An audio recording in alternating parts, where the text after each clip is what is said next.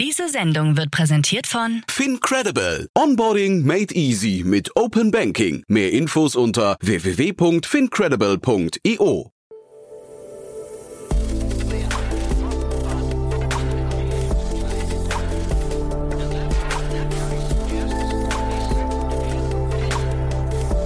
Startup Insider Daily. Morgen Update. Einen wunderschönen guten Morgen und herzlich willkommen zu Startup Insider Daily. Mein Name ist Jan Thomas. Heute ist Mittwoch, der 1. September. Ja, und das hier sind heute unsere Themen. Der lang erwartete Gerichtsprozess um den Betrugsskandal von Theranos beginnt. Der Tonybox-Hersteller Boxin bestätigt seinen Börsengang via SPAC. Zoom knackt zum ersten Mal die Milliarden-Umsatzmarke. Google investiert eine Milliarde Euro in den Standort Deutschland. Und China geht gegen die Spielsucht bei Jugendlichen vor. Ja, heute begrüßen wir als Experten im Rahmen der Reihe Investments und Exits Jan Mitschaika von HV Capital. Und wir haben im Schnelldurchlauf drei, nein, eigentlich vier Themen besprochen. Wir haben zum einen über Sestrify nochmal kurz gesprochen. Da habe ich ja gestern mit Martin Janicki von Cavalry Ventures schon ausführlich drüber gesprochen. Und ich habe quasi im Anschluss daran, weil ja eben HV Capital die Runde angeführt hat bei äh, Sestrify, nochmal kurz mit Jan so ein, zwei Themen besprochen dazu. Dann haben wir über ein Unternehmen gesprochen, über das hier viel zu selten gesprochen wird, nämlich Prosus bzw. Nespers. Das ist ein riesengroßer Internetkonzern aus Südafrika, bzw. Prosus kommt aus Holland, aber es gehört halt eben zu Nespers und Nespers gilt gemeinhin so ein bisschen als Vorbild von Axel Springer. Von daher ein Medienkonzern, der sich durch sehr schlaue Wetten gewandelt hat. Also das gleich im Detail. Und dann haben wir natürlich noch über Tonybox gesprochen, die an die Börse gehen und auch über Sequoia. Das ist ein Investment von Early Bird, also nicht zu verwechseln mit Sequoia Capital, sondern Sequoia aus London. Das ist ein Open Banking Startup und äh, ja, ihr seht schon, also vier richtig coole Themen, sehr unterschiedlich, ziemlich spannend und von daher glaube ich auch ziemlich kurzweilig. Bevor wir jetzt reingehen in die Nachrichten mit Frank Philipp, nochmal kurz der Hinweis auf die Nachmittagfolge. Ihr werdet euch erinnern, ich habe mit Daniel Wild ja hier gesprochen über Elopage, über das tolle Investment in Elopage. Da sind ja 38 Millionen Dollar reingeflossen und zwar als erstes Investment überhaupt, also die Series A. Davor gab es noch keine andere Runde. Und äh, ja, warum das so ist, warum das Unternehmen plötzlich so spannend ist für Investoren, das habe ich besprochen mit Tolga Önal. Er ist der Co-Founder von Elopage. Und äh, weil wir ein bisschen ausführlicher gesprochen haben, wir haben auch da ein bisschen über die Zukunft der Medien und der Creator-Branche gesprochen, haben wir heute Nachmittag eben nur einen Gast. Aber ich kann versprechen, es lohnt sich. Ein richtig cooles Unternehmen. Und äh, ja, Tolga ist irgendwie auch ein sehr, sehr cooler Gründer, muss ich sagen. Also von daher ab 14 Uhr hier reinschalten, es lohnt sich. Jetzt gehen wir rein in die Nachrichten mit Frank Philipp und danach dann, wie gesagt, Jan Mitschaiker von HV Capital. Vorher nur noch mal ganz kurz die Verbraucherhinweise.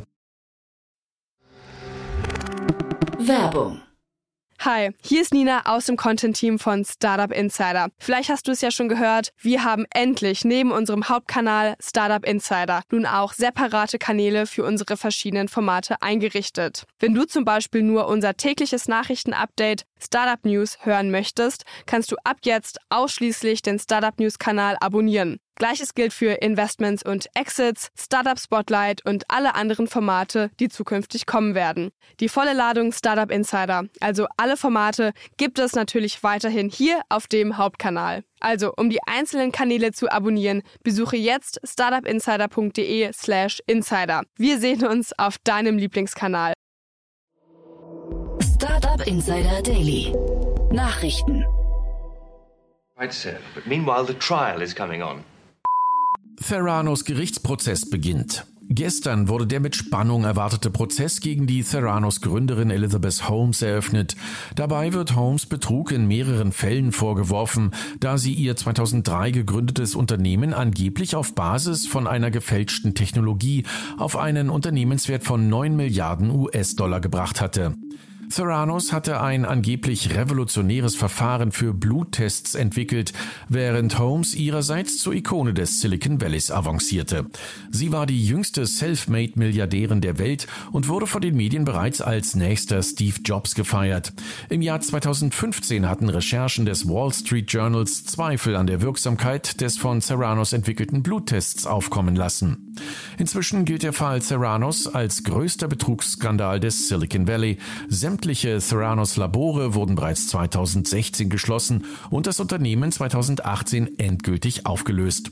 Zu den Investoren des Biotech-Unternehmens zählten unter anderem Oracle-Gründer Larry Ellison, Verlagsmogul Rupert Murdoch und die spätere US-Bildungsministerin Betsy DeVos.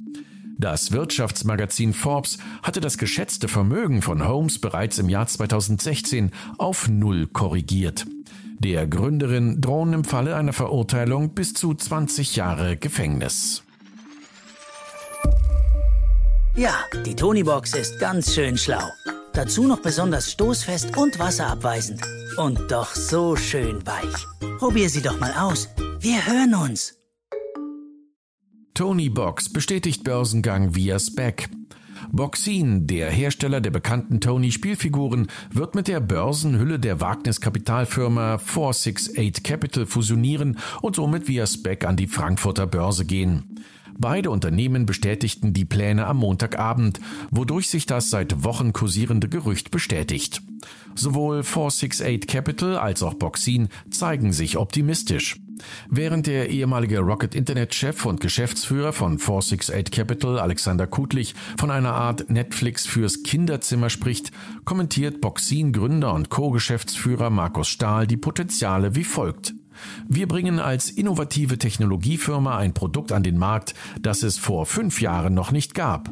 Noch ist der Deal jedoch nicht spruchreif. Er steht noch unter Vorbehalt der Zustimmung durch die Hauptversammlung der SPAC-Aktionäre im Herbst. Kennen Sie sich denn aus mit Social Media? Social Media ist das bestimmte Thema unserer Zeit. Ja. Natürlich bin ich da auch aktiv. Also ich bin auch, äh, habe auch ein Smartphone, bin auch auf MySpace. Klar bin ich auch nah an den jungen Wählern. Ja. Hier, äh, ich höre auch Deutschrap, ne? Fanta 4, Deichkind, Blumentopf. Klar, hier gibt die Flosse, Genosse. Social Media Nutzung im Wahlkampf. Mashup Communications, eine Agentur für PR und Brand Storytelling, hat die Social-Media-Kanäle der Kanzlerkandidaten und Kandidatin Annalena Baerbock, Olaf Scholz und Armin Laschet analysiert. Alle drei benutzen vorrangig Facebook, Instagram und Twitter. Dabei werden YouTube, Snapchat, TikTok, Clubhouse und Pinterest wenig bis gar nicht bedient. Die Kandidatin der Grünen erhält in der Regel das meiste Engagement in Form von Likes, Reaktionen und Kommentaren. Sie ist außerdem auch die einzige mit einer eingeschränkten Kommentarfunktion aufgrund vieler Hasskommentare.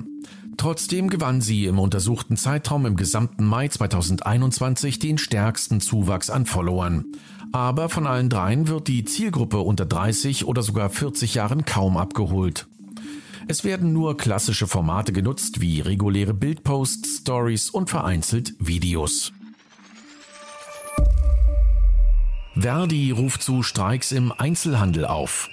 Als finanzielle Anerkennung der Corona-Heldinnen und Helden ruft die Gewerkschaft Verdi zu Streiks im Einzelhandel auf. Gefordert werden 4,5 Prozent mehr Lohn. Es soll deswegen noch in dieser Woche zu vereinzelten Warnstreiks unter anderem in Sachsen, Sachsen-Anhalt, Thüringen und Rheinland-Pfalz kommen.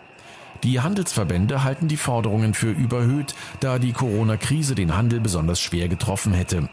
Die Warnstreiks im Einzelhandel hatten in der Vergangenheit aber kaum Auswirkungen auf das Tagesgeschäft.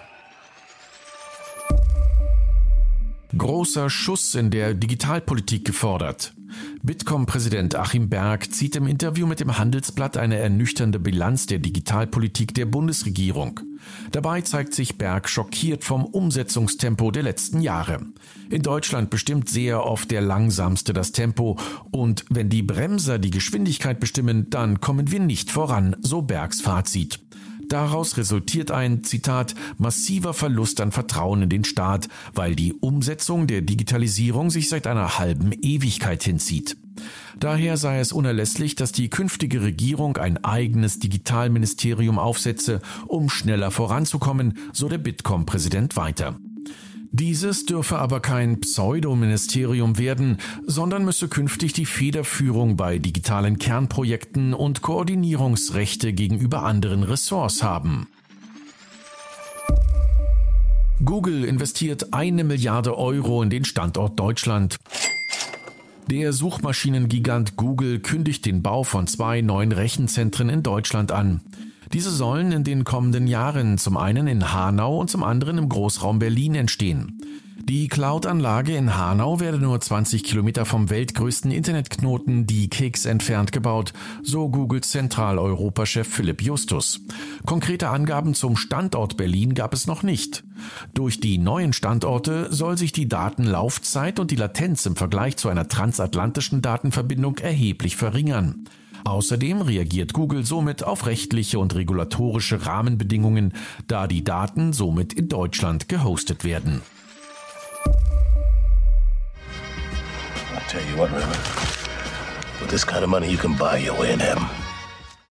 Zoom knackt erstmals die Milliardenmarke. Im Zuge der Corona-Pandemie und dem Trend zum Homeoffice hat der Videokonferenzanbieter Zoom im letzten Quartal erstmals einen Quartalsumsatz von mehr als einer Milliarde Dollar erreicht. Dies gab das Unternehmen in seinem am Montag nach US-Börsenschluss veröffentlichten Quartalsbericht bekannt. In den drei Monaten bis Ende Juli verdiente Zoom rund 316,9 Millionen Dollar und konnte damit den Vorjahreszeitraum um mehr als 70 Prozent übertreffen.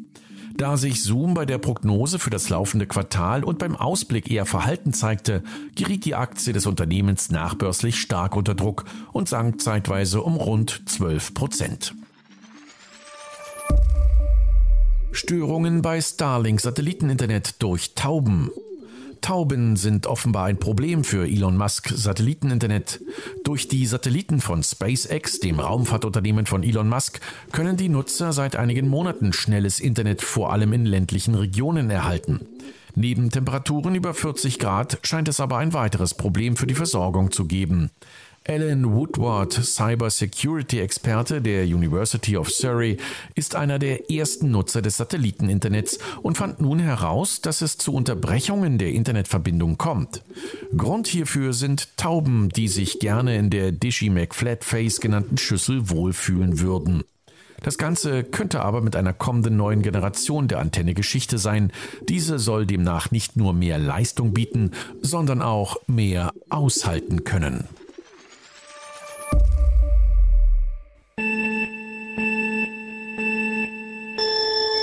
China geht gegen Spielsucht bei Jugendlichen vor. Minderjährige dürfen in China nur noch drei Stunden pro Woche mit Online-Gaming verbringen. Die chinesischen Behörden bestimmten am Montag laut staatlichen Medienberichten, dass nur noch eine Stunde jeden Freitag sowie an Wochenend- und Feiertagen mit Videospielen verbracht werden darf. Laut einer chinesischen Nachrichtenagentur dürfen sie künftig nur noch zwischen 20 und 21 Uhr lokaler Zeit online spielen. Zwischen Montag und Donnerstag ist das Online-Gaming nun untersagt. Damit reagierten die Behörden auf wachsende Sorgen, dass immer mehr Jugendliche spielsüchtig werden könnten, hieß es. Bisher durften Minderjährige täglich 1,5 Stunden spielen und drei Stunden an Feiertagen. Startup Insider Daily. Kurznachrichten. Unter dem Namen Lanz und Precht starten Markus Lanz und Richard David Precht ihren eigenen Podcast. In diesem sprechen der Moderator und der Philosoph über die wichtigen Ereignisse und Themen der heutigen Zeit. Wöchentlich sollen neue Folgen veröffentlicht werden. Die Deutsche Telekom lässt den DE-Mail-Rahmenvertrag mit dem Bundesinnenministerium auslaufen und verabschiedet sich somit offiziell aus dem Projekt DE-Mail, dessen Ziel es war, einen E-Mail-Dienst zu bauen, der einen, Zitat, sicheren, vertraulichen und nachweisbaren Geschäftsverkehr für jedermann im Internet sicherstellen wird. Laut Medienberichten hat das Projekt der Telekom seit dem Start dreistellige Millionenverluste eingebracht. Das chinesische Bezahlsystem Alipay lässt sich ab sofort auch von Kunden von Aldi Süd zur Zahlung ihrer Einkäufe nutzen. Zum Einsatz kommt ein QR-Code, der mit der Smartphone-App eingescannt wird. Instagram hat angekündigt, alle Accounts, die ihr Geburtsdatum noch nicht hinterlegt haben, zu sperren.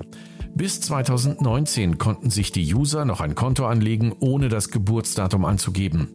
Jetzt sollen aber auch die Besitzerinnen und Besitzer älterer Konten zur Abgabe des Geburtsdatums gezwungen werden. Und das waren die Startup Insider Daily Nachrichten von Mittwoch, dem 1. September 2021. Jetzt geht es weiter im Programm mit Investments und Exits. Achtung, Risikohinweis. Startup Insider übernimmt keine Gewähr für die Richtigkeit börsenrelevanter Informationen und spricht keinerlei Anlageempfehlungen aus. Startup Insider Daily. Investments und Exits. Also ich freue mich sehr. Jan Mitschaiker ist wieder hier von HV Capital. Hallo Jan. Hi Jan, schön wieder hier zu sein. Ja, ich hoffe, du bist gut erholt. War wirklich jetzt lange Abstinenz, aber du wurdest sehr, sehr gut vertreten, kann ich dir sagen. Ja, ich hatte schon Sorge, dass du mich nicht wieder einlädst, nachdem äh, Barbot und Jasper da ja äh, großartig performt haben. Nee, haben sie wirklich gemacht, muss man sagen. Und es ist also ähm, für mich jetzt mal von außen, ich kenne ja HV Capital nicht im Detail, aber zu, schon spannend zu sehen, wie dann jeder bei euch auch so seine, seine sag mal, Steckenpferde oder Schwerpunkte hat. Ne? Das war schon irgendwie, muss ich sagen, also gerade Barbot, aber auch, ähm, muss ich sagen, Jasper mit, mit, mit äh, KI, das war wirklich super. Und äh, das Thema, eines der Themen, über die wir heute sprechen, das wäre fast ein Barbour-Thema ge gewesen, hätte ich gedacht. Aber jetzt wirst du mich gleich an das Bessere belehren. Wahrscheinlich seid ihr auch Generalisten, ne?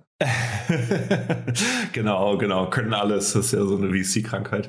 Nee, ähm Aber du, pass auf, bevor wir rein, reingehen, vielleicht nochmal eine kurze Bitte. Ich habe mit dem, äh, mit dem Martin Janicki von, ähm, von Camel Ventures gerade gestern noch gesprochen. Wir haben über Sestrify mhm. gesprochen. Das ist ja ein Investment von euch, was gerade announced wurde. Genau. Und vielleicht kannst du das nochmal aus deiner Sicht beschreiben, was die genau machen, weil das ist ja so ein Negotiation as a Service Ding und ich habe versucht, mir die Markt, das Marktvolumen, das die selbst announcen, quasi mal herzuleiten und damit eben entsprechend auch die Bewertung. Ja? ja, also ich glaube, wenn man sich so die heutige Unternehmenslandschaft anschaut ähm, und da sind Startups sicher Vorreiter, passiert Software Buying ja nicht mehr beim CIO oder CTO, sondern in den Fachabteilungen und da sagen Marketing, hey, wir brauchen E-Mail-Newsletter, ähm, Produkt Produktion sagt anderes, irgendjemand kauft Trello, irgendjemand kauft eine Fintech-Lösung, whatever it is. Und irgendwann hat man diesen Zoo an Subscriptions, Sales zum Beispiel nochmal so ein Beispiel. Und was SaaStify macht, ist eben erstmal ähm, eine Sichtbarkeit herzustellen, was eigentlich bezahlt, aber was auch genutzt wird. Und ähm, kann dann eben anfangen, auch in den Einkauf ähm, einzugreifen, einfach über diesen Datenpool, über diese Transparenz, ähm, SaaS-File bekommt, dass man dann eben Hinweise gibt, so, hey Jan, du zahlst für dein whatever Mailchimp irgendwie mehr als die anderen, ähm, etc. Und zur Marktgröße, ich glaube, ähm, erstmal SaaS ist ja ein riesiger Bereich. Ich habe letztens irgendwo gelesen, es gibt mittlerweile 32.000 SaaS-Startups da draußen. Ähm, aber weil du ähm, SaaSify, zum Beispiel klassisches Beispiel Salesforce, ich meine, die machen alleine 24 Milliarden Umsatz. Das ist absolut brutal. Und wenn man da halt den Unternehmen hilft, ähm, Einsparungen zu erzielen im Software-Einkauf, glauben wir, dass das eben spannend werden kann. Eben diese Kombination an Transparenz, Management ähm, und eben Negotiations. Und der Markt, die, die sprachen in ihrer Pressemeldung von einem Marktvolumen von 500 Milliarden Dollar. Ähm, ist das der Markt quasi, den Sie einsparen, also die Einsparnisse, oder ist das quasi der Gesamtmarkt an Software as a Service? Puh. okay. Ja, weil das, ich, ich, ich habe mich wirklich schwer getan, mir das herzuleiten, ja. Und äh, weil, also VCs, äh, wie ihr, lieben ja die großen Total Addressable Markets, ne, die großen Zahlen, aber Total. ich, ich habe mich da echt so ein bisschen schwer getan, mir, mir das äh, äh, ja irgendwie abzuleiten. Aber ja. Ich, ich, glaube, der, der ehrlicherweise der, der Punkt für uns, wo ähm, ich glaube, das hat total, also das Tool hat einen Wahnsinnswert ähm, für alle Startups, für alle Growth Companies etc. Ich glaube, für uns dann der Punkt to watch ist quasi, schaffen Sie es in den Mittelstand rein, schaffen Sie es in die normalen Unternehmen rein und dann vielleicht auch in die klassischen Konzerne. Und da vielleicht auch ein Stück weit diesen digitalen Wandel mit vorantreiben. Ähm, und dann wird das sehr, sehr spannend von der Marktgröße her. Also insofern, das ist für mich der Punkt, ähm, wo es wo sozusagen, ähm, wo es spannend wird. Ja, super. super. Also äh, ich will dich jetzt gar nicht zu sehr auf Sestify, weil du hast ja andere Themen mitgebracht, aber vielleicht nochmal aus deiner Erfahrung, weil das ist, glaube ich, auch für Hörerinnen und Hörer nochmal interessant. Äh, wie offen ist denn der Mittelstand für Software-as-a-Service-Lösungen? Also ist das, weil ich habe gesehen, die, die Referenzkunden von Sestify sind größtenteils so Gorillas und Westwing, habe ich da gesehen, Rentastic und sowas, also was ja auch schon Adidas Mittelstand ist, aber, aber äh, der generelle Mittelstand, Nutzen die auch so ein Salesforce oder sind das eben oder, oder andere Lösungen oder ähm, sind die eher noch so auf, ich weiß nicht, was sind denn On-Premise-Lösungen äh, fixiert? Ja, ist eine super Frage. Ich habe mich da mit ähm, Christine Regitz drüber unterhalten, die bei uns im Aufsichtsrat ist, die auch bei SAP im Aufsichtsrat ist, in der Reihenfolge natürlich von der Wichtigkeit her. Und ähm, der Punkt ist natürlich, der Mittelstand ist schon im Moment noch sehr auf Suiten unterwegs, sprich ich habe ein ERP, ein CRM etc., alles vom gleichen Anbieter, weil ähm, da ist meistens keine IT-Abteilung oder wenn dann eine, eine kleine, Ähm, aber der Trend auch da geht hin zu Best-of-Breed-Lösungen dass sie dann einfach sagen, ich, ich wähle da die Tools aus. Und insofern ähm, glaube schon, dass das Thema so Rückenwind hat per se. Okay, du, aber du hast ja auch noch drei andere Themen mitgebracht und ich weiß gar nicht, wollen wir dann bei der Digitalisierung von Unternehmen bleiben und vielleicht über, über Nespers sprechen? Ist das eine gute Brücke oder? Ja, ja, ja, können wir gerne machen. Weil die sind hier im Podcast bis jetzt wirklich viel zu kurz gekommen und die sind ja eigentlich so ein Posterchild eigentlich der internationalen digitalen Transformation, ne? Ja, total. Ich habe das eine Thema mitgenommen. Ich fand das einfach interessant. Also erstmal ähm, die Meldung per se war ja, ähm, dass Prosus irgendwie Bildes kauft in Indien. Und da kann man sich jetzt natürlich fragen, warum ist das hier für die,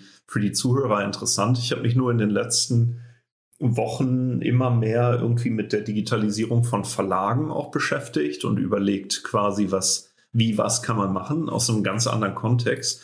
Und ähm, was ich spannend finde, was ich da halt eben nochmal gelesen habe, ist, dass Prosus ähm, ist ja eine neue Kreation, gibt es erst seit zwei Jahren das ist der südafrikanische Naspers Medienkonzern. Und irgendjemand ähm, bei Naspers hatte mal die Wahnsinnsidee, irgendwie ein paar 30 Prozent an Tencent zu kaufen, sehr ja, früh. Ja. Total Wahnsinn. Also ein bisschen wie wenn, keine Ahnung, Bertelsmann gesagt hätte, wir kaufen bei Mercado Libre oder whatever it is.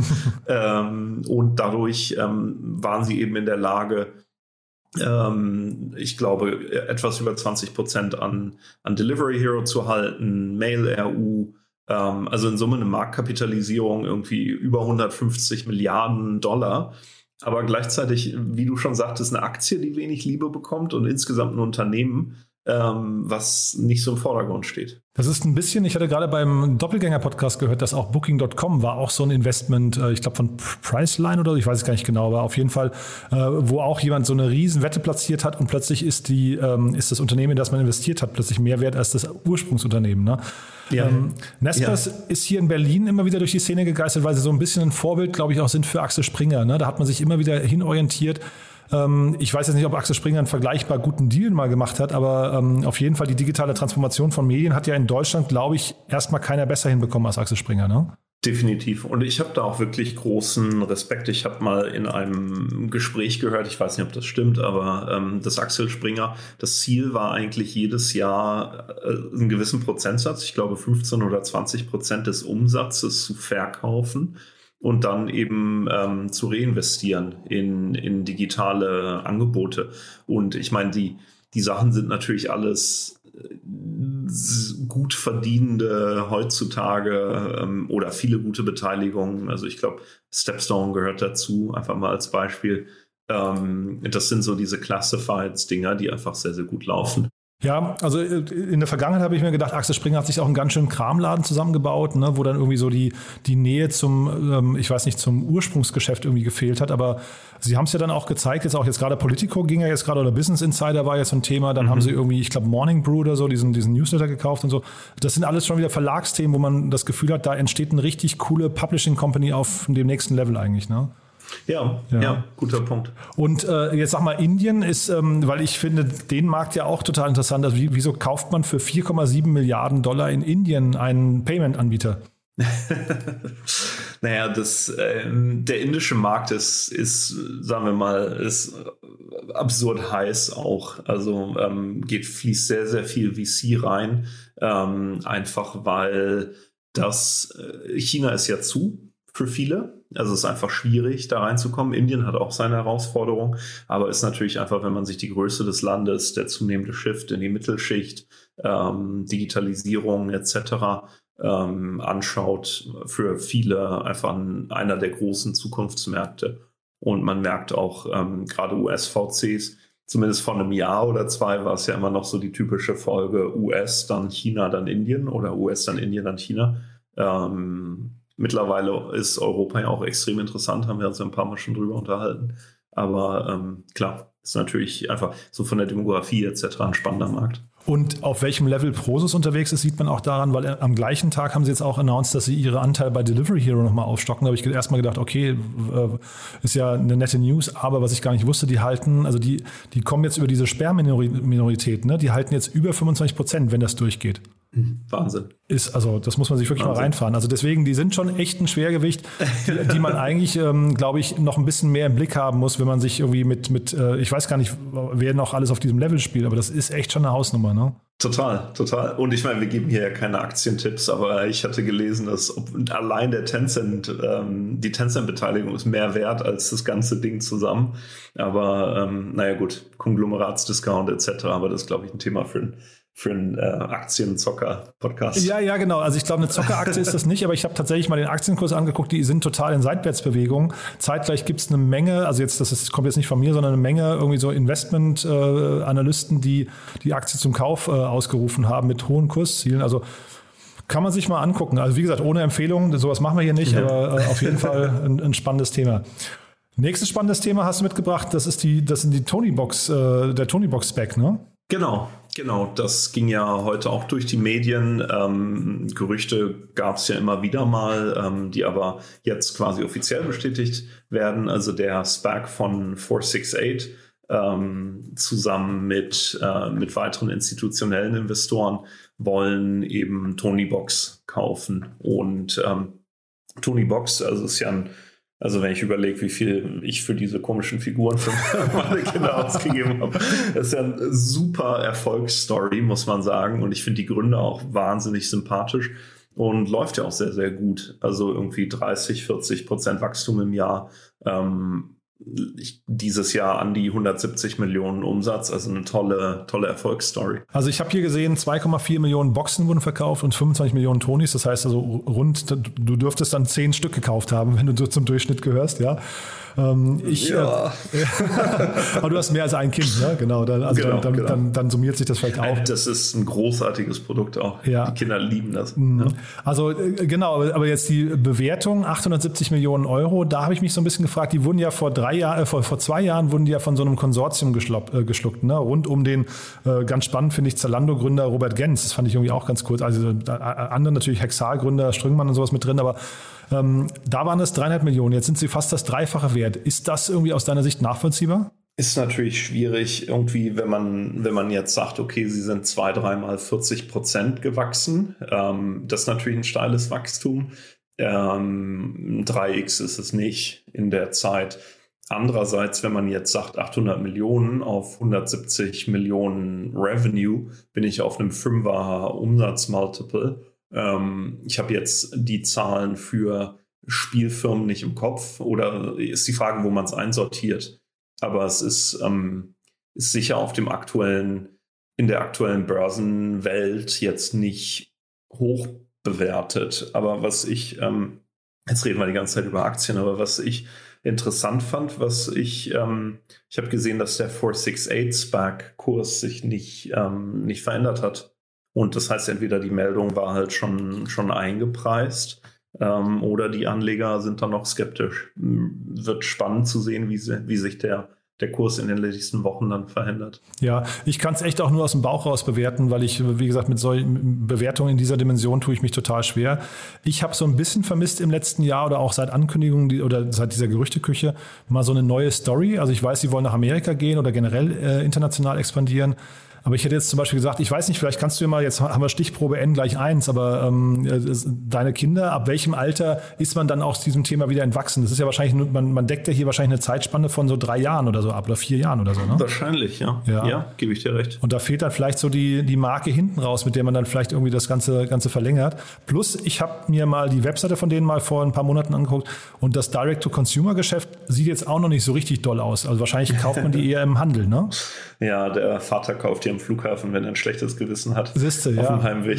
Ja, ja, ja, kann ich sofort nachvollziehen. Aber dann ist natürlich auch wieder ein Teil der Marge weg. Ne? Und also deswegen finde ich das jetzt so 170 Millionen. Wie viel bleibt denn hängen? Also schwer, schwer zu vermuten. Ne? Ich weiß nicht, ob du Insights hast da, aber ich. Äh, habe ich, hab ich nicht. Ich könnte jetzt nur mutmaßen, dass die halt irgendwie so im unteren zweistelligen Millionenbetrag äh, wahrscheinlich, wenn sie überhaupt profitabel sind, aber da sich da irgendwie abspielen. Ne? Das stimmt. Ich, ist andererseits natürlich auch eine coole Basis. Also wenn ich überlege, wenn man diese Hardware einmal verbaut hat, ähm, wäre spannend nachzudenken, was man da noch alles mit mitmachen kann. Also es gibt ja auch noch diese diese ähm, Tiptoy-Stifte und dann gibt es in UK auch ein Startup, die mit so Karten arbeiten, sind halt haptisch nicht so cool wie die Figuren.